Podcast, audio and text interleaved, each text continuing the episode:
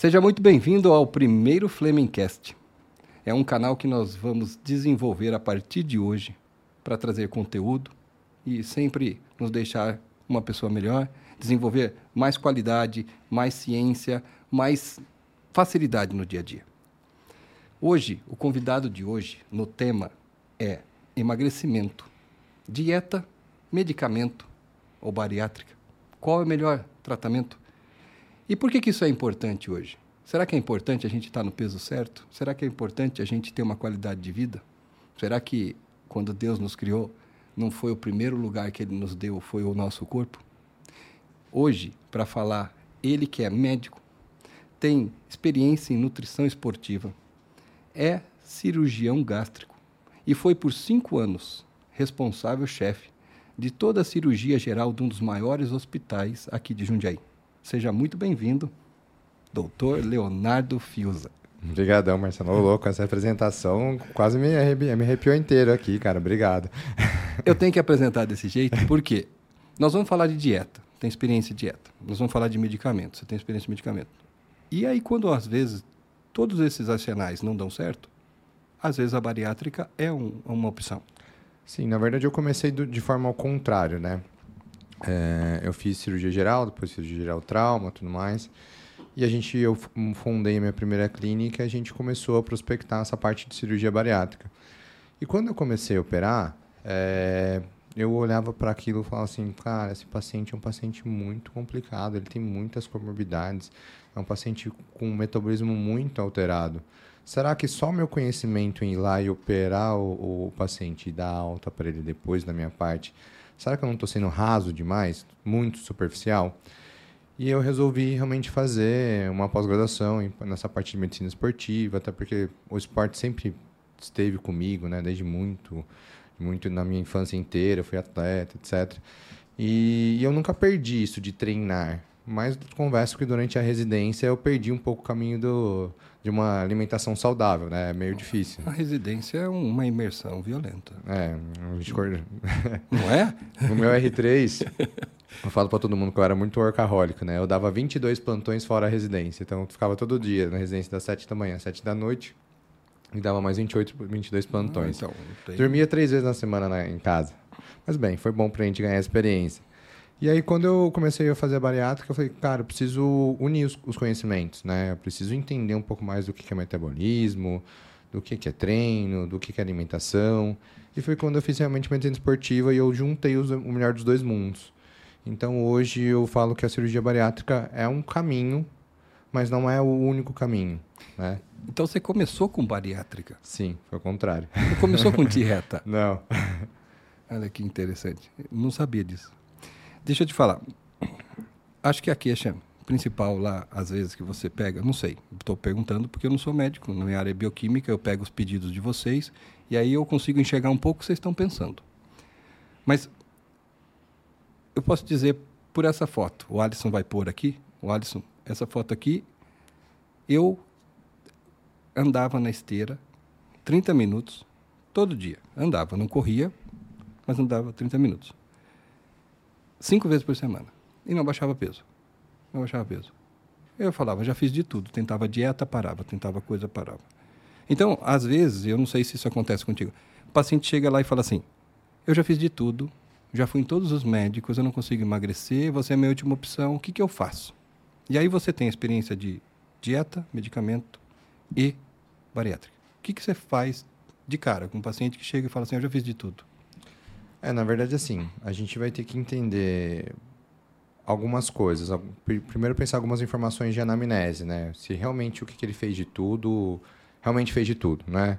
se realmente seguiu é, a dieta de quantas calorias foi, do, por quanto tempo, se fez treino, qual foi o limiar que ele fez, é, e realmente vai ver se a parte metabólica dele está adequada, se a parte psicológica o tudo dele... dele talvez não é tudo. É, não. Geralmente não é tudo. Geralmente é tu, todo mundo já tentou emagrecer alguma vez, mas a maioria das pessoas nunca foi até o médico, tá?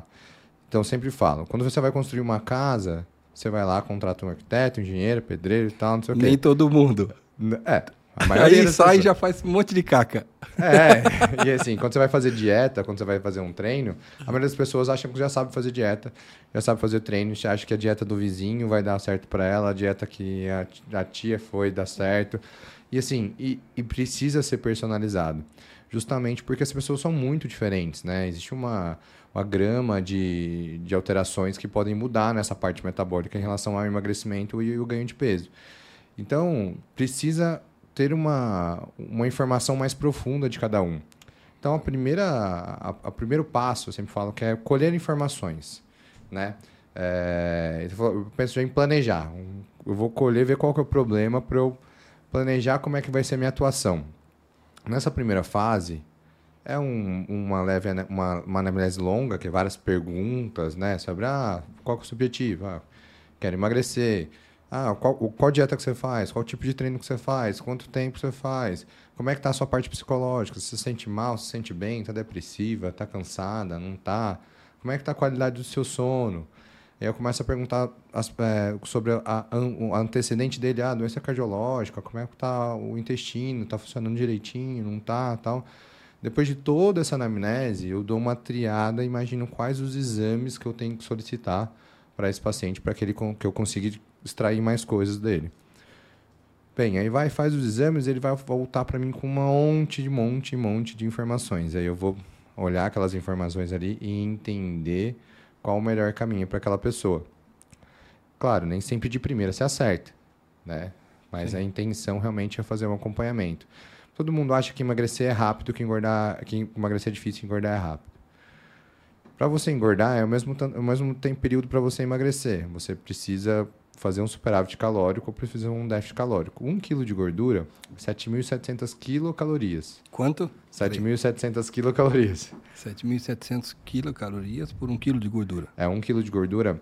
A gordura é uma unidade que, que a gente faz uma reserva de energia. Né? O corpo ele tem uma taxa metabólica basal, que é o quanto que ele precisa de energia para sobreviver durante um dia. Eu sempre brinco que é como se você tivesse um carro e deixasse ele ligado o dia inteiro parado na garagem. Essa é a sua taxa metabólica basal. Para funcionar o motor parado. Exatamente. Então, por exemplo, um homem na sua idade, a gente espera que uma taxa, a sua taxa metabólica basal prevista, né, que é um cálculo, seja em torno de uns 1.600, 1.700 quilocalorias. Essa taxa metabólica prevista pode estar alterada por N coisas. Pode estar alterada por é, alguma alteração realmente de hormonal, pode alterar por tipo de consumo de carboidrato que você está consumindo, né? Se você está com uma resistência insulínica, Sim. ou se você está com uma baixa testosterona, é, ou se você tem menos massa muscular. Nessa foto aí que eu tinha mostrado agora há pouco, eu estava. Estava com resistência insulínica e minha glicada estava elevada e tinha picos na curva glicêmicas que mostrou que eu era diabético já. É, então esse, isso é uma das grandes dificuldades. Pessoas que têm uma resistência insulínica têm uma grande dificuldade de emagrecer. Por quê? A insulina, o que quer dizer resistência? Então, me fala um pouquinho sobre a resistência insulínica, porque o pessoal fala assim, não, para você não, pra você ganha peso porque você começa a ter resistência insulínica. Acima de 10 de insulina de jejum, começa-se a entender que o seu corpo está começando, a, começando a ficar resistente à insulina. É, é, o que, que acontece? Você come uma, uma grande quantidade de carboidratos, né? Provavelmente você já tem uma, uma quantidade de reserva importante no seu corpo, então você já tem gordura no seu corpo, já deve ter um percentual acima do esperado. Tá. E aí, o que, que acontece? Você, o seu, você vai lá e comeu mais carboidrato, mais carboidrato. Aí pensa que o, vai começar a subir a, glicemia, né? E o, a glicemia, para entrar dentro da célula, precisa da insulina. Então ela sobe a insulina, né? Mas pensa que a sua célula está cheia, está cheia de glicose. Aí bate lá a insulina na, na, na, na célula. Deixa eu entrar, tô com glicose. A célula fala assim, não, mas aqui já está cheio. Sim. Aí começa a sobrar primeiro insulina circulante, né? Quando a insulina já começa a ficar mais alta, que é a resistência à insulina. Tá. E depois, quando a, quando a insulina já não consegue mais conseguir é, equalizar a glicemia, aí que começa a ter picos de glicemia. Então, a, a resistência ah. insulínica sempre é antes de você desenvolver um diabetes. E por que, que a insulina... Então, quando me deu pico de glicose, eu já estava no estágio tipo 2, eu já tinha avançado essa questão da resistência insulínica, já estava sobrando glicose, certo? Sim, se estava sobrando glicose é porque você já estava pré-diabético. Então, primeiro, quando você pede a insulina basal, Você está querendo ver se essa insulina já não está muito elevado. Sim. Se a insulina estiver elevada, já é um primeiro estágio. É isso Sim. que você está me dizendo? É, já é uma dificuldade de. A gente chama de síndrome metabólica. É tá que está cheio, né? Isso. Você falou lá, bate na portinha, está cheio. Aí a insulina sobe. A insulina vai ficando circulante, né? E se sobrar insulina, a insulina circulante e começar a subir glicose, quer dizer então que já. Já entrou em insuficiência, né? Então a célula já É. com tanto, e aí você começou realmente a ter um diabetes tipo 2 ou um pré-diabetes. Como você tem um nível de HB glicada ali entre 5 pon- 5.5, 5.7 até 6, é considerado pré-diabetes, né? Que a glicada você fica no, mais ou menos dois meses ali com a quantidade de, de glicemia, né? Então, se você já tinha uma alteração de glicada, é, é, pode ser considerado um pré-diabetes. Então o paciente assim não perde peso, perde. Não. Por quê? Se- a insulina é o Se ele hormônio... tiver com insulina elevada e glicose sobrando, ele vai perder peso? Ele pode fazer o que for, andar na esteira e ele vai perder peso? Aí, gente, exercício a gente vai pensar de outro jeito, mas vamos lá. Se essa pessoa, para você emagrecer, precisa fazer déficit calórico. A gente Ok. entendeu. Tá, então vamos supor que você tem 7.000 1.700 quilocalorias ali, que é o seu déficit, seu- sua caloria basal. A maioria das pessoas, hoje em dia, elas não são muito umas pessoas ativas. São pouco ativas. Então, vamos supor que para fazer atividade do dia a dia, ela gaste mais uns 30%, 40% acima. Então, vamos falar 2.000 quilocalorias. Né? Se não faz exercício, não gasta mais nada. Né? Entendi. E, e aí você, numa dieta simples hoje de um, de um brasileiro, de manhã pão com, com manteiga e, e leite, depois no meio da manhã um pão de queijo, depois na, na hora do almoço arroz, feijão, não sei o que lá, é, à tarde mais um pão com manteiga, com mais alguma coisa, e à noite arroz, feijão. Cara, bateu mais de 2 mil quilocalorias, entendeu? Então já fez um superávit calórico. Beleza, essa pessoa que tem resistência insulínica começou a fazer um déficit calórico pode ser que ela não emagreça. Por quê? A insulina é o hormônio mais anabólico que existe. Então ela faz crescimento das coisas. Então ela promove ganho Mas de podia gordura. crescer músculo, vai crescer Mas barriga. cresce. Os bodybuilders gigantescos, eles usam insulina. Existem cinco tipos de hormônio anabolizante. O pico de insulina também dá músculo? Ô louco, dá. Por isso que você come carboidrato simples antes de treinar. O pico da minha insulina tinha que dar músculo. Foi, foi, me, dar, foi me dar diabetes. Se você estiver treinando em grande intensidade, brincando. aí Não, mas é verdade, porque eu tinha pico. A minha, a minha, meu primeiro pico de 30 minutos chegava a 70.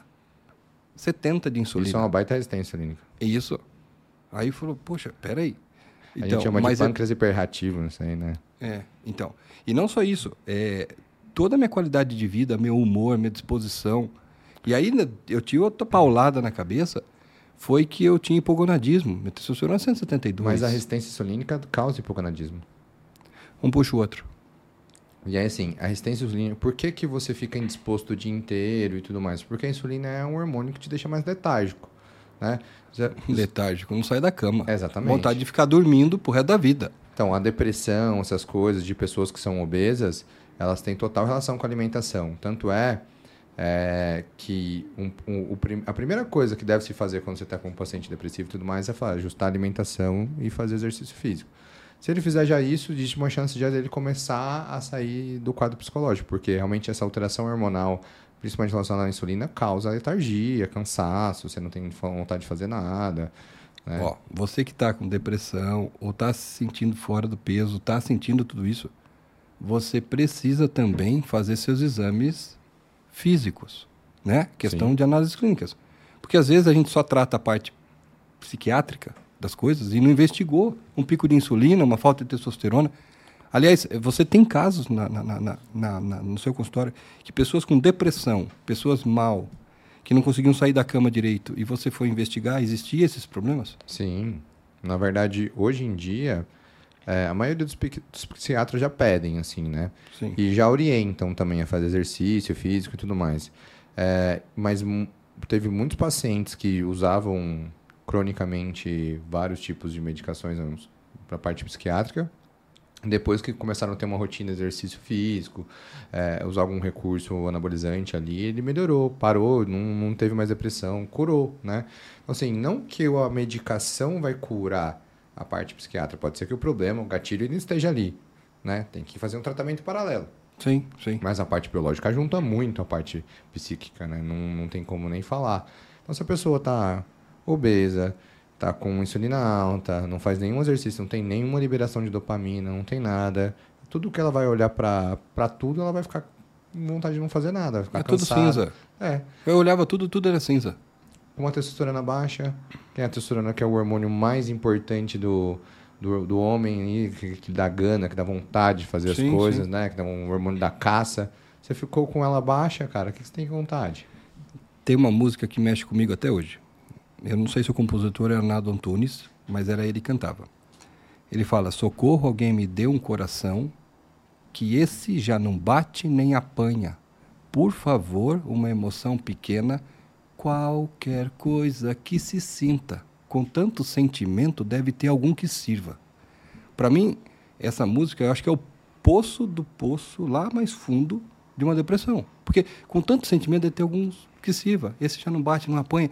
Então, houve momentos da minha vida que realmente, eu não sei se o medicamento levou a isso ou eu já tinha isso, eu nunca cheguei a um denominador comum, mas eu sei que hoje minha qualidade de vida mudou muito. Hoje eu tenho, controlei minha resistência insulina, minha glicada é 5.0, tá certo? Aí quem, sim. con- quem controla uma glicada fala, esse cara é diabético, toma remédio para diabetes, está com 5.0, então eu estou tirando cada vez mais medicação exatamente sobre isso. E meu humor também, né? A minha esposa está nos bastidores, ela sabe.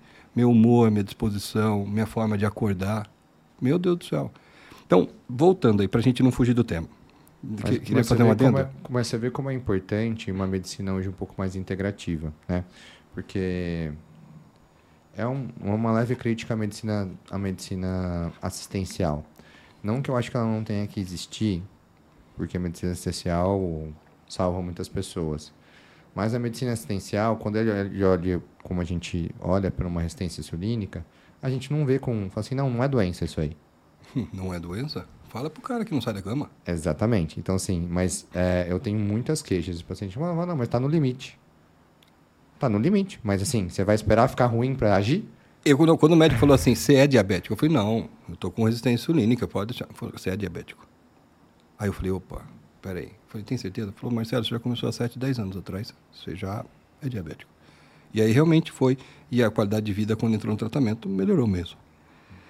Deixa eu falar.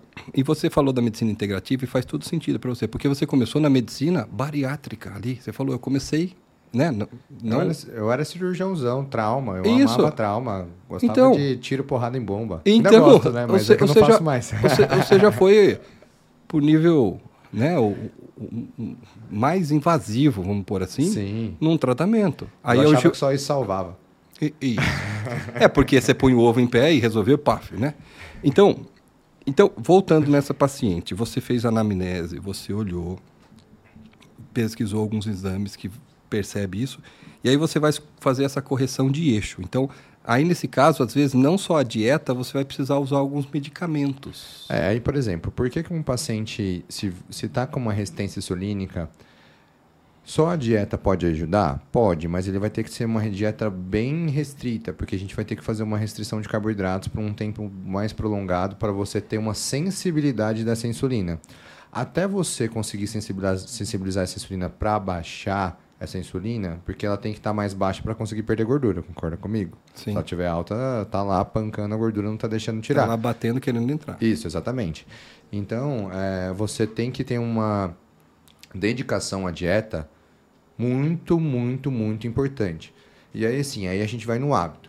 E me permite interromper. Se o paciente já não tinha direito à É dieta, exatamente isso que eu ia falar. era isso? Então, eu lembro Assim- quando só dieta para mim, eu falava, não, tô perdendo a alegria. É porque, assim, a alimentação, cara, ela tem muito a ver com o hábito. Então, assim, você aprendeu a comer de uma forma assim, desse jeito. Então, se chega alguém, por exemplo, eu, eu, eu- chego um paciente lá, ele nunca me viu na vida. É. E aí eu falo pra ele, olha, você tem que tirar isso, isso, isso, isso, isso, você pode comer isso, isso, isso, isso, isso. O cara fala assim, ah, Cara, esse médico tá louco. tá louco, né? Esse Vou comer tá o quê? Vou comer o quê? Não sabe o que comer, né? É. Mesmo você dando opções para ele. Então, assim, eu falo que um hábito demora seis meses para ser mudado, pelo menos. Então, talvez a medicação ela vai te ajudar a você conseguir seguir melhor o hábito. E aí, resistência insulínica, alteração de metabolismo de carboidratos, hoje tem a grande medicação que são os análogos de LP1, né? Que é o Zempic, a liraglutida, né? É o que eu uso. Eu uso. E- eles, eles ajustam porque eles dão saciedade. Então ele é o hormônio GLP-1, né? Então ele faz, ele causa uma saciedade no organismo. Então essa pessoa consegue seguir uma dieta mais restrita e consegue ficar com, com os níveis de insulina mais baixos. Claro, se você associar um exercício físico, é Não. isso, aí a sua insulina vai baixar muito mais. Mas as pessoas acham que é fazer exercício para emagrecer, mas na verdade não. Quem tá emagrec está emagrecendo é primeiro, é primeiro mais importante fazer dieta e depois segundo fazer exercício. Claro, consegue fazer os dois juntos, melhor dos mundos. Mas se for para escolher uma coisa que tem que estar em emagrecimento, eu escolheria dieta. Então, emagrecimento é dieta. Dieta. Dieta. É aquele déficit calórico que você falou. Ó, é igual uma conta corrente, né? Exatamente. Tem que ficar no negativo. Nesse caso, é o negativo que te deixa positivo, que é os seus objetivos. E o medicamento equilibra essa briga, né? Que você estava dizendo. E aí, a gente está vivendo um mundo em que a indústria tem medicamentos que têm um alto índice calórico com uma, uma, uma alta densidade calórica. Então, você come um, um tabletinho assim de chocolate. Que esse tabletinho de chocolate te entrega 120 quilocal, sei lá, um pequenininho. É muito, é muito pouco. Fora, fora os outros, né? Que tem de 200, 300, etc. Então, assim, é, pensa a quantidade de quilocalorias que você consegue colocar num um negocinho desse tamanho assim. Então, quando o, o, o, carboidrato não traz saciedade. Então, a gordura traz saciedade, a proteína traz saciedade, os dois aumentam GLP-1, é, mas o carboidrato só, aumenta, só, dá, só aumenta GLP-1 quando ele estufa o estômago. Então, quando o estômago está cheio. Então, você já sentiu que você come um pão, passa duas horas depois você está com fome? Tem mais fome. Como, como macarrão, comia macarrão. Além, tudo bem, dava aquela energia, depois dava aquele bode que eles falam, né? Que hum. dá aquela deprê, porque eu tinha pico de insulina, aí eu ficava meio letárgico, que é aquilo que você falou. Eu ficava, falou, como macarrão fica um lixo depois, né? E realmente tinha essa questão.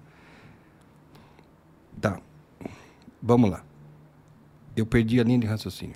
Vamos cortar aqui. Que hora que você é... falou agora? Não, é que eu ia falar sobre é, o carboidrato ele não dá saciedade. Ah, só quando estufa. Só quando estufa o estômago. Então, assim, quando você come, você tem que comer uma grande quantidade de carboidrato para você ter saciedade. E depois, você, como o carboidrato é a, é a fonte de, de alimento mais fácil de você digerir, você tem você abaixa o GLP-1 mais rápido também. Então, você sobe e desce. Então, você tem fome de novo. Diferente de quando você come uma proteína ou uma gordura, né? Porque ela, ela dá saciedade de outras formas. Então, o carbo ele não te dá saciedade imediata, ele te dá mais fome. E, e é isso que você estava falando. Quando você comia um macarrão, você ficava, isso, isso. Você ficava, ficava cansado. Completamente, completamente. Bom, aí a gente tem a dieta, tem os medicamentos. Em que hora você, com a sua experiência, fala assim: olha, a gente tem que caminhar para uma bariátrica, porque eu analisei o paciente, talvez testei. Que horas que a gente pode considerar isso? Porque também é uma das ferramentas. Você falou, não é o que que mais te agrada. E eu acho interessante esse, esse equilíbrio, né? Porque você faz um, uma questão evolutiva, né? Sim. Igual aprender a, né, o ABC, depois aprende uma palavra, depois aprende frase. Meu, agora a gente precisa aqui ter uma ajuda mais invasiva. Que horas que você, pela sua experiência, fala assim, ó, nesse caso a gente precisa... E eu quero que você ponha um pezinho também na psicologia, na forma operante da cabeça do paciente. Bem, a parte psicológica eu sempre analiso na consulta. Se eu vejo que tem um, uma tendência a comportamento automático muito, muito, muito importante, por exemplo, eu já eu já atendi assim pessoas que são muito mediadas a resultados, assim, o cara que é, trabalha com venda. Esse cara é acelerado, tal, não sei o que. Esse cara fala, olha, cara, você tem que entender seus gatilhos. Você já está no, no movimento de sanfona várias vezes, já mando logo pro psicólogo. Entendeu?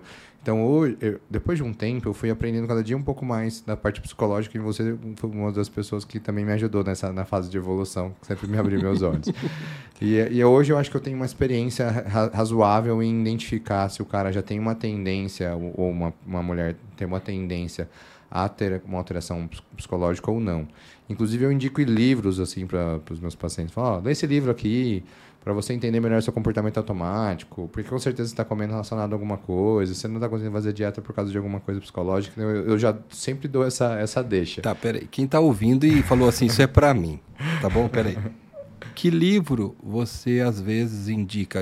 Porque eu sei que são vários casos. Sim. Mas fala, olha, dá uma olhada nesse livro, lê esse livro. Tem alguma coisa que já te veio na cabeça agora? Porque eu vou te falar enquanto você está pensando. Nosso videomaker aqui, ó, é. Ele falou assim, eu falei, cara, a gente vai entrevistar o Dr. Léo Fiuza, Ele tem experiência ABC, dieta, medicamento e bariátrica. Falei, que é uma pergunta legal? Ele falou assim, eu tenho. Eu sou muito ansioso. Aí eu vou lá faço dieta, perdi 2, 3 quilos. Aí daqui a pouco estacionou. Aí eu falo, não tá indo, não tá indo, não tá indo, né? Foi o que ele falou. Ele falou, aí eu fico ansioso, aí eu desanimo e volto a comer. É, assim, primeiro ele tá tendo um comportamento é, ele não é disciplinado. Eu, eu, como a gente conhece os videogames, eu, eu, eu, sei até o perfil... Alguém que tem for, tá fora do peso, tem disciplina? não, me fala. Eu, eu, o que eu não tinha era disciplina. É, na verdade, assim, eu, se fosse para indicar um livro para quem está querendo começar, eu pensaria tipo num Poder do Hábito, não sei se já já viu. Já amo. É muito legal, acho que assim, para a pessoa começar a entender que o hábito que ela faz a mil a, a desde que ela nasceu tem que ser mudado. Amo. Aí depois eu pensaria mais em livros de autoconhecimento, né? Das pessoas entender é, que existe um caminho fora do que ela está fazendo que, que, que, dá certo. Mas acho que a parte psicológica tem uma gama tão grande de coisas para você indicar que é difícil falar. Mas, por exemplo, quando a gente fala em pessoas ansiosas, a gente tem que entender qual que é o gatilho da ansiedade dela. O que, que, que, causa ela, que causa a ansiedade dela? No caso, você emagreceu um, dois quilos mas já é um avanço, né? Já, já, é, um já é, uma coisa para comemorar. É, mas aí ele vai ter que achar uma outra coisa para comemorar do que voltar a comer errado. Hum, então tem que alimentar esse desejo de dessa constância. A gente. Em vez de. A gente é igual cachorro. A gente simplesmente tem que recompensar a gente de alguma forma. Então, por exemplo, na, na época que eu me engordei um pouco, é, eu não cheguei a. pesava a mesma coisa que hoje, só que eu pesava numa composição corporal diferente. Todo mundo que me olhava, tipo, não, você não tá gordo, mas eu tava mais, bem mais gordo do que eu tava hoje. Eu, como eu pensava, como era a minha cabeça daquela época? Nossa, eu trabalho tanto. Eu mereço comer isso aqui. Eu mereço comer uma pizza. Eu mereço comer um coisa ali. É, eu mereço, eu mereço, eu, mereço, eu mereço. Eu trabalho tanto, deixa eu. Então, assim, eu associava muito a comida a algo prazeroso e de recompensa para mim. Quando eu voltei pro caminho da dieta e das coisas, eu simplesmente falei assim, cara, eu tenho que comer o que tem que comer. Porque vai ser bom para mim. Hoje, lógico, eu sou mais flexível, mas teve uma época que eu tive que ser um pouco radical. Porque pessoas que são, assim, ansiosas, não sei o quê, elas têm que ter um resultado, um, um, uma recompensa que é mais longa. Então, o que, que eu sugiro pro, pro nosso videomaker? Cara, faz uma, faz uma, faz uma, uma meta mais longa. Então, assim, olha, eu vou fazer durante dois meses. Eu não, não vou olhar peso. Eu vou fazer durante dois meses. E eu vou me pesar daqui dois meses. E se daqui dois meses eu tiver emagrecido X quilos, eu posso comer um lanche de errado. Pô, ele já, ele já, ele já criou um mecanismo de recompensa dele. E ele já tirou a ansiedade de ficar olhando o peso o tempo todo. Porque às vezes não é o peso. Às vezes ele alimenta isso pelo hábito. Exatamente. É o hábito. Que é o poder do hábito. Se você criar outro comportamento de só daqui dois meses e eu vou me fazer uma grande recompensa, você já muda o mindset. Exatamente. E assim, o, poder, o livro O Poder do Hábito, ele fala que nosso cérebro é em, em, em casca de cebola. Né? Eu amo aquele livro. Que você tem que ir tirando casca por casca para você entender o que está lá dentro, é, né? Que tem muitos comportamentos que estão enraizados no nosso, nosso ser que a gente nem sabe por que a gente faz. É. E aí quando a gente vai lá também lá do Hoffman, a gente fala que a gente herda todos os comportamentos dos nossos pais. Então, todos os nossos comportamentos automatizados são, são tão profundos que são lá da nossa infância. Então, às vezes a gente come e a gente é ansioso, a gente faz e nem sabe o porquê. Você não tem a consciência é. desse comportamento. Então, você vai precisar entender qual que, qual que é o seu comportamento automático para você ir lá e, e, combater ele. E a primeira coisa que você tem que fazer é tomar consciência. Né? Eu, eu, eu, eu tenho uma pessoa próxima de mim, não é da minha família, e ela só tinha afeto e carinho quando estava na mesa comendo. Existe uma carência tão grande das pessoas mais íntimas dela que ela falava assim: a hora que eu era feliz é quando eu estava na mesa. Mas estava na mesa conversando? Não está na mesa comendo.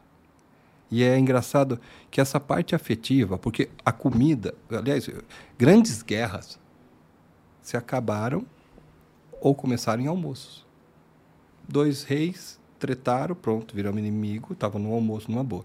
E grandes reis inimigos também ficaram no almoço, porque a comida, a cerimônia de almoçar ou jantar junto, ela é muito poderosa. Você Sim. pode ver que até no ramo de negócios, você almoçando duas, três vezes com uma pessoa, você tem mais 70% de chance de fechar um negócio. Só porque você almoçou e jantou com essa pessoa. Então, essa parte afetiva, você imagina todo dia, uma criança ou um, adolescente ou coisa tipo. A hora que eu sentia meu pai e minha mãe Perto, do- né? é, era aquela hora. Então, eu achei legal você falar dessa parte psicológica, mas eu vou um pouquinho mais além. Que horas que você vai falar assim, ó, já trabalhei o psicológico, já indiquei, mesmo assim, a- ali eu preciso ou fazer uma bariátrica, ou esse paciente vai morrer mais cedo e bem mais cedo. Existe uma hora que você, opa, porque tem até programas de TV que mostram, né, que há momentos que tem que fazer uma coisa mais invasiva. É, assim, é, a, a obesidade é uma doença multifatorial. A gente acabou de comentar todos os possíveis fatores, né? Mas faltou um monte. Fatores comportamentais, fatores psicológicos, fatores metabólicos, né? É, e aí, realmente, a gente viu que tem fatores genéticos também envolvidos, né? Tem pessoas que é o comem mesmo- EPO, né? O gene EPO, né? Se eu Sim. estiver errado, que ele, que ele tem Isso. tendência, uma vez que você ativou ele, você tem É, tendência eu a- tenho, eu fiz um, um mapeamento lá. Eu, Eu, tenho fiz. Eu tenho vários genes, genes de obesidade. meu, meu, tudo bichado. Se eu ativar meu gene, então eu já ativei o da diabetes. Aí lascou, agora não volta. Tipo, então eu tenho o EPO também. E aí, assim, é, o, que, que, a gente, o que, que a gente imagina com isso? Então, pô, essa pessoa chegou, ela, em alguns momentos ela teve algum problema, algum desses fatores que foram alterados, ou mais de um fator, né? E ela desenvolveu obesidade. A gente consegue tratar a obesidade é, resolvendo todos os fatores? Geralmente você não consegue resolver todos os fatores de uma vez só, né? Então, ou às vezes você tem falha clínica, né, tratamento clínico. Então, criou-se uma cirurgia, é, que é a cirurgia bariátrica, é a cirurgia bariátrica metabólica, para você realmente fazer alguma mudança ali anatômica, né, física na pessoa, que você conseguisse melhorar todo esse contexto. Então, as indicações de cirurgia bariátrica hoje, pela sociedade brasileira, é o IMC de 30 a 35, associado a uma comorbidade muito desregulada, geralmente diabetes, que é, você consegue entregar, é, é, entrar, entrar nisso aí. Então, a pessoa tem uma diabetes muito descontrolada, já está usando mais de uma classe de medicação, não consegue fazer dieta, não consegue melhorar, pode ser indicado diabetes. Lógico, tem que ter falha pelo menos de 3 anos de, de tratamento, tá? Um IMC de 35 a um IMC de 40 associado a qualquer obesidade, então pode ser lombalgia, pode ser artrose, pode ser Vai deixar o paciente na cadeira de roda ou vai causar Isso. um problema tão. qualquer comorbidade relacionada à obesidade no IMC de 35 a 40 também com falha de tratamento. Aí vai né? no bariátrico, mas testou o tratamento, tentou dieta, tentou de tudo e ó, agora a gente tem que ir para esse lado. Tem que atestar 3 anos de acompanhamento. Então, Tem que atestar Tem. três anos. O ideal é isso.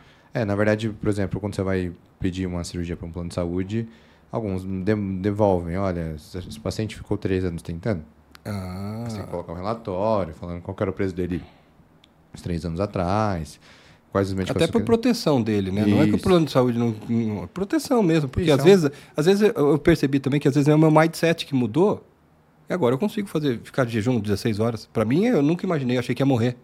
É, mas assim, é protocolo, né? A medicina ela é protocolado. Então, É. assim, você precisa se, meio que que se crie uma regra para que todo mundo se- siga essa regra e seja mais bem indicada a cirurgia nesse, nesse sentido, né? Então, o IMC de 35 a 40 associado a alguma comorbidade, justificando que você teve uma falha de tratamento clínico. O IMC acima de 40, você não precisa ter nenhuma comorbidade. E, e ali, esse, IMC, esse, esse tratamento de 3 anos, às vezes, já não se pedem tanto, tá? IMC acima de 50 é quase que, é indicado uma cirurgia meio que de imediato, é, porque você tem um risco de morte súbita um pouco maior. Tá. Salvo engano, claro que tem pacientes que não conseguem ser submetidos à cirurgia bariátrica de forma é, imediata, porque tem alguma comorbidade clínica. Nesses pacientes acima de IMC acima de 60, os chamados superobesos, o ideal é que você perca pelo menos 10% do peso ou volte para um IMC abaixo de 60, porque a chance, o risco da cirurgia é muito mais alto um paciente acima de um IMC de 60. Então, por isso que você vê lá os quilos mortais, o doutor É, não é. pede para o cara emagrecer, uns tantos, se não emagrecer, não opera. É, são esses pacientes com IMC acima de 60, né? É, entendi. En- Entendi. Deixa eu falar. Eu, eu fiz uma, abri minhas caixas de perguntas lá na, na empresa e decorei algumas. E essa daqui é uma das que mais Mas você conseguiu entender dos IMCs ou foi muito. Não, eu consegui. Consegui. Que existe uma faixa, três anos de tratamento. Isso. Você tem que fazer. Até por uma questão justificativa para o plano de saúde, mas também dá a oportunidade do paciente reagir a todos esses movimentos, de 35 a 40. Né? Você faz três anos de tratamento, de, de 40 a 45. Você, 40 a 50, 50 você pode fazer. pode fazer, mas também tem que ter. Uhum. E acima de 50 a 60 já é meio que imediato, e acima de 60 você tem que reduzir um pouco. Isso. Certo? Tá vendo? Presta atenção.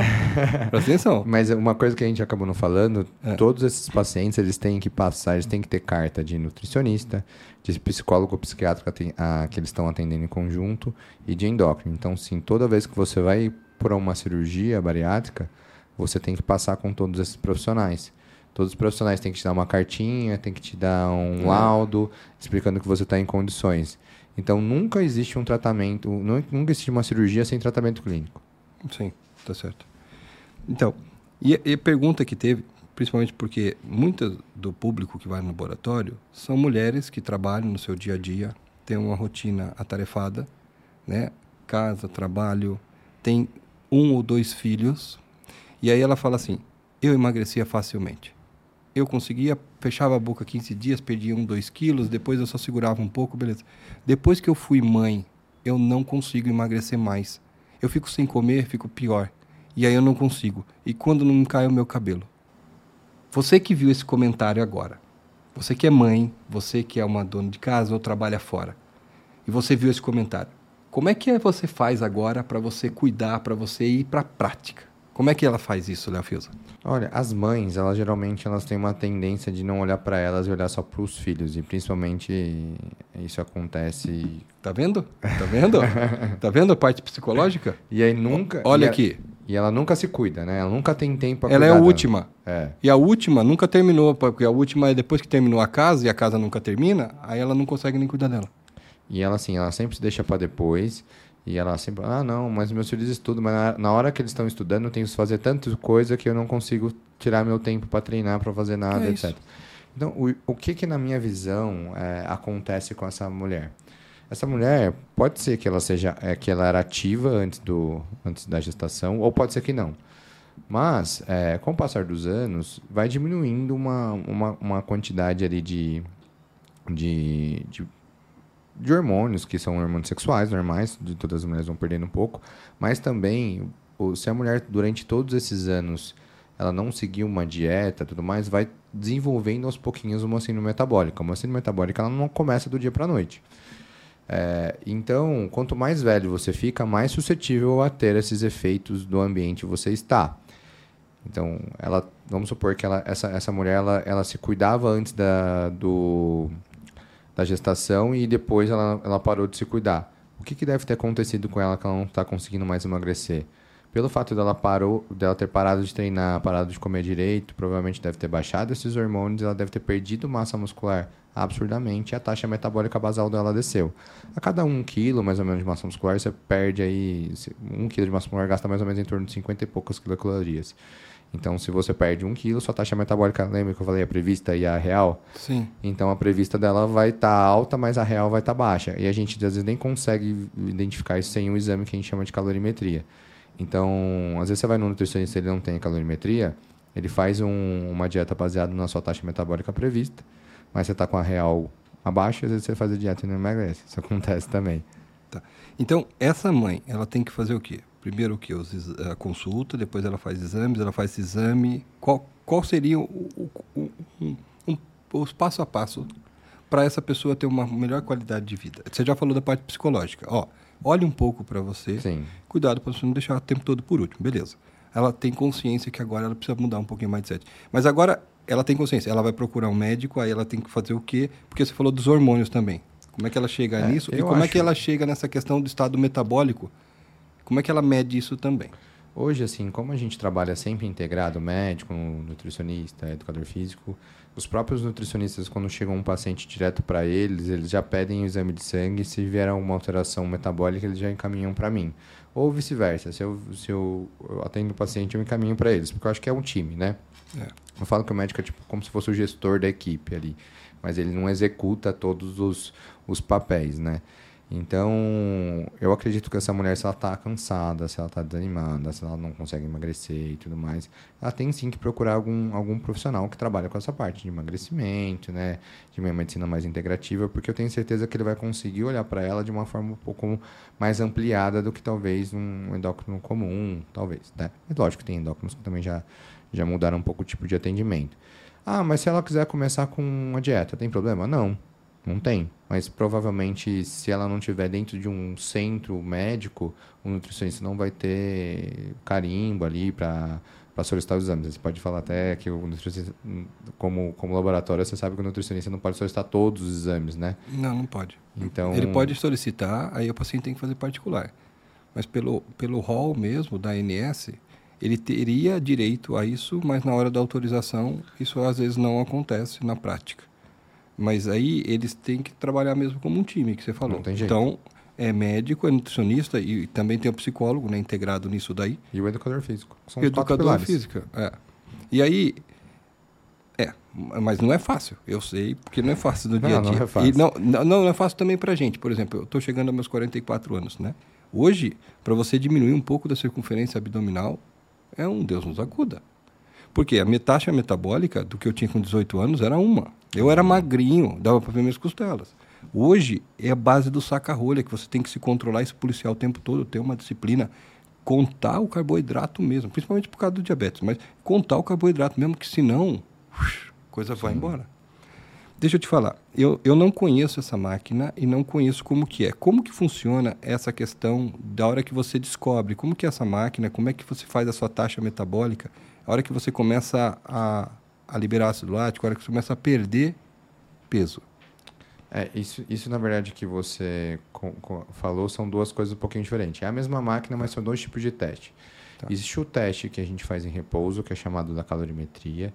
Então, assim, a, a, a, a nossa respiração é onde você libera realmente carboidrato ou gordura, que é a, você respirou, você onde você liberou ali pelo ar. Então, as pessoas acham que ah, pelo suor que você libera a gordura. Perda de peso. Quando eu eliminei um quilo de gordura, ela saiu por onde? Pelo ar, pela Pelo ar. respiração.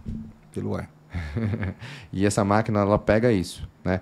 Quando você está em repouso, se você está dentro de um metabolismo adequado, você tem um percentual de gordura de liberação via boca maior do que carboidrato.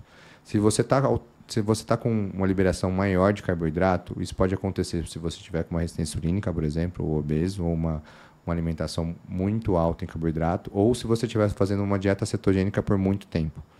Então, essas duas condições podem alterar a quantidade de, de percentual de uso de substrato. Então, você vai lá faz uma calorimetria.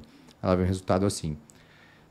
Você, a- o exame é, você senta com a máscara né, na- no rosto fica por 15 a 20 minutos com essa máscara. Você tem que tomar alguns cuidados, né? Tem que vir em jejum de duas horas de, de pelo menos de, de comidas mais leves, quatro horas de comidas mais pesadas, não pode ter treinado no dia, não pode ter tomado nenhum estimulante, é, não pode tomar hormônios tipo T3, T4, ali na- imediatamente na hora, você não pode usar GH, porque tudo isso muda a sua taxa metabólica basal. Bem, tendo em vista que você fez todos esses cuidados, você sentou lá, fez o exame, 15 minutinhos, você ficou respirando. Seu resultado deu uma taxa metabólica basal tipo de 1.500. E aí ele vem embaixo, percentual de, de, de, de gordura e percentual de carboidrato. O ideal tá com a gordura em repouso acima de 50% e do carboidrato abaixo. Então, se essa pessoa tá com o carboidrato gastando em repouso mais carboidrato, com certeza tem uma, uma, uma alteração metabólica ali. Aí o que você falou de zona de queima de gordura é outro exame, apesar Não, de mas ser esse daí. Então, pelo meu ar, na- numa máscara, eu vou saber quanto que eu estou expelindo de gordura e quanto que eu estou consumindo de carboidrato. Sim. Para eu saber. ver. a- a- sabe- É tipo como se eu soubesse a qualidade do meu metabolismo basal? Sim, Então não é só perder o 1.500 calorias. Não, você está sabendo da onde está vindo? sim. O meu, o meu não está vindo da barriga. o meu, se eu entrar nessa máquina, o meu não é da barriga. O meu é de carboidrato. Não, não, mas é verdade. Não sabia. Chama calorimetria. Calorimetria indireta. É o teste mais hoje fidedigno para você medir sua taxa metabólica basal. Existem outros exames que, tão, que podem ser utilizados, mas é, a viabilidade atual é, é, é- é pior. Então, esse é o que tem mais viabilidade para fazer e mais fidedigno dentro das possibilidades que a gente tem. E aí você falou que a outra coisa que eu falei não era essa. É, você quis dizer qual que é a minha zona de queima de gordura, Isso. né? Isso assim, quando você, esse, esse mesmo exame, né, a gente mede a troca gasosa durante o esforço físico, né? Durante o esforço físico, a gente tem dois limiares que a gente fala. O primeiro limiar é quando você começa a fazer a gliconeogênese e começa a produzir ácido lático, e o ácido lático está sendo utilizado como fonte de energia ainda. Nessa fase é considerado como a primeira fase do treino. Então, se você faz um exercício que você não chega nessa primeira fase, não foi treino. Entendi. Então eu posso estar fazendo exercício, não atingi essa primeira fase, não fiz gliconeogênese. Tá, Não pessoal, fez. gliconeogênese, essa parte eu sei sobre bioquímica. É quando você quebra a molécula de gordura, Isso. transforma ela em açúcar para seu corpo consumir e virar ATP dentro da célula. Isso. Ou você Então, quebra glico- glicogênio muscular, essas coisas. Isso. Glico, neo, né? Gênese. Então formação nova de glicose, de energia. E nesse primeiro, nesse primeira fase, você consome, em média, 60% de gordura do que carboidrato como fonte principal de energia. Então, se você está em emagrecimento e você quer perder gordura, o ideal é você fazer o seu exercício no primeiro limiar. E esse aparelho dá isso. Dá. Então, não adianta só fazer exercício, você tem que fazer na, na zona que Na zona você tem seu objetivo, a zona de treino. Então, essa Sim. primeira é a queima de gordura. Sim. E qual a segunda? A segunda é o limiar anaeróbico, né? O primeiro limiar é o aeróbico, o segundo limiar é o anaeróbico. O que, que significa metabolicamente o segundo limiar? Significa quando você começou a produzir uma quantidade de ácido lático muito grande, o seu corpo começou a fazer é, uma respiração anaeróbica e produzir ácido lático, e esse ácido lático ficou tão alto no sangue que começou a produzir uma acidose metabólica. E aí você tem a descompensação respiratória, onde você começa a segurar mais oxigênio, mais gás carbônico e liberar mais oxigênio, porque o, o gás carbônico se transforma em bicarbonato e faz o efeito de tamponação no seu metabolismo. Então você começou a treinar de intensidade muito alta, começou a subir sua frequência cardíaca, você começou a hiperventilar para melhorar o, o seu metabolismo e não deixar ele entrar em acidose metabólica. E aí esse é o limiar anaeróbico. Então você faz um treino de musculação, se você quer ganhar massa muscular, se você precisa ter lesão muscular, acumular metabólitos muscular, você tem que chegar no seu segundo limiar, senão você não fez treino de força. Carinha de interrogação. tá. Então, Então, e, e você faz esses exames lá na sua clínica, você consegue fazer todo esse metabolismo. Então, E aí você consegue direcionar o treino, entendeu? Porque muita gente compra treino de aplicativo, compra treino X, Y, Z e acha que está treinando e acha que está fazendo certo. Mas se você não sabe sua zona de treino, o que, que vai adiantar? a ciência, quando, quando você tem ciência e conhecimento, né, pode ver. Por um tempo, não é o papo, mas eu lutei taekwondo e meu professor era baixinho e magrinho. E ele ensinava a técnica de como chutar o bandal, né? Ele falava assim, ó, a força é no tornozelo, o joelho e o quadril. Ele dava um chute, mesmo com colete, não conseguia respirar, eu com a mão aqui dentro. Ele falou, tá vendo? Tudo é técnica. Então, realmente, se você treinar com a técnica correta, os exames mapearam você, tanto basal, se você está queimando correto ou não está queimando carboidrato em vez de gordura, você está errado. Se você sabe disso aí também, você atinge seus objetivos. Sim. Então, eu, eu acho que foi muito legal o papo de hoje. Foi não, tenho certeza, não acho. Porque assim, é, você tem um arsenal, não só dieta, medicamento ou bariátrica, você também tem hoje instrumentos modernos, né? Que não sei se todo mundo sabia desses exames, que você consegue ajustar o seu exercício. Então eu falo, você só tem 20 minutos, 30 minutos por dia. Ok, vamos ajustar para que você atinja seus objetivos. Então, sei lá, pode ser uma pessoa que já está com uma barriguinha maior, ou uma mãe que talvez sente que não está conseguindo abaixar o peso. Se você ajustar isso daí, a chance de dar certo é muito grande, né? Porque É está baseado em fatos, né? Sim. É, eu falo que se você não tem, se você não colhe informações, que você não tem como te, você não tem como saber se realmente está dando certo ou não. E aí a pessoa fala assim, você já fez de tudo, mas tá bom. Eu já fiz dieta. Qual que é a dieta? Quantas quilocalorias você comeu? Geralmente as pessoas já travam aí. Então nunca fez. Porque se nunca controlou, é igual a sua empresa. Você é um grande empresário hoje. Como você sabe se sua empresa está dando lucro está dando prejuízo se você não controlar? Aí, aí é minha praia. Se não tem métrica de tudo, tudo, tudo, tudo, tudo. Então, ah, você controlou com a média de quanto que é a sua senha, né? Lá. Controlei. Mas é, tem por dia, tem por hora. E tem por, por, por períodos sazonais, tem tudo. Então, é, uma vez eu lembro, na época do Covid, mudando de assunto, para você ter uma noção de controle, que essa Sim. parte só, mas só para não fugir muito. Era um motorista de uma grande logística, mais grande, uma das maiores. E ele chegou e falou assim: Eu entendo de logística, sua senha está errada. Eu falei: Tá bom. Ele já tinha reclamado. As pessoas falaram: A gente vai se atender logo. Ele falou: Eu sou motorista de tal logística, eu trago as pessoas aqui. E a, a sua senha de prioridade está muito rápida. Falei: Mas prioridade é rápida. Ele falou: Não, eu entendo de logística. E eu ouvi ele. Uhum. E aí realmente tinha. Assim que o paciente pegava a primeira senha, então já tinha liberado. Eu chamava de novo o primeiro. Uhum. Então sempre quem era o comum estava ficando para trás mesmo. Uhum. E aí eu tive que fazer não só por hora, mas pelo preferencial e pelo pelo pelo Comum. comum naquela hora, que era o horário que esse motorista trazia. E ele me ajudou muito. Eu falo, eu não tenho palavra para te agradecer. Então veja, se eu não me disse tudo isso, voltando na parte, se eu não analisasse tudo isso, se eu não escutasse também, porque às vezes o paciente fala, eu fiz de tudo, e às vezes ele fez mesmo. Só que ele tem ali um, um gap, talvez genético ou alguma coisa, que você se ouvir e falar assim, tá bom, é mesmo, é mesmo. Que nem o médico eu falei, ó, eu fazia 30 minutos de exercício cinco vezes por semana e não emagrecia. Falou, para, Marcelo, porque geralmente, né? Todo mundo desconfia. É. Eu falei, aqui, ó, tem um relógio, tem como mostrar, tem aqui como provar. Ele falou, tá, então você está diabético. Faz uma glucemia e curva insulínica. Aí deu, não deu outra. Então, realmente isso foi muito importante. Pessoal, nós estamos chegando ao final do podcast aqui do Flamingcast. Espero que tenham gostado. Eu, pessoalmente, amei. É, quem quiser te achar, Léo, como que é suas redes sociais? Hoje é, pode encontrar pela clínica, né? Que é a Clínica Wissens, que a gente está aqui em Jundiaí, a gente tem em Campinas também. E o meu Instagram é. Leonardo- do, DR, né? De, Dr.leofiusa. Estou lá ativo em todas as redes, tem YouTube, tem tudo. Tá Legal. Pessoal, espero que tenham gostado. Aguardem o próximo podcast. Um grande abraço, Léo. Obrigado pelo, pelo toda essa expertise e trazer para a gente essas novas tecnologias de calorimetria, etc. E um beijo no coração de vocês e aguardem o próximo podcast. Beijo.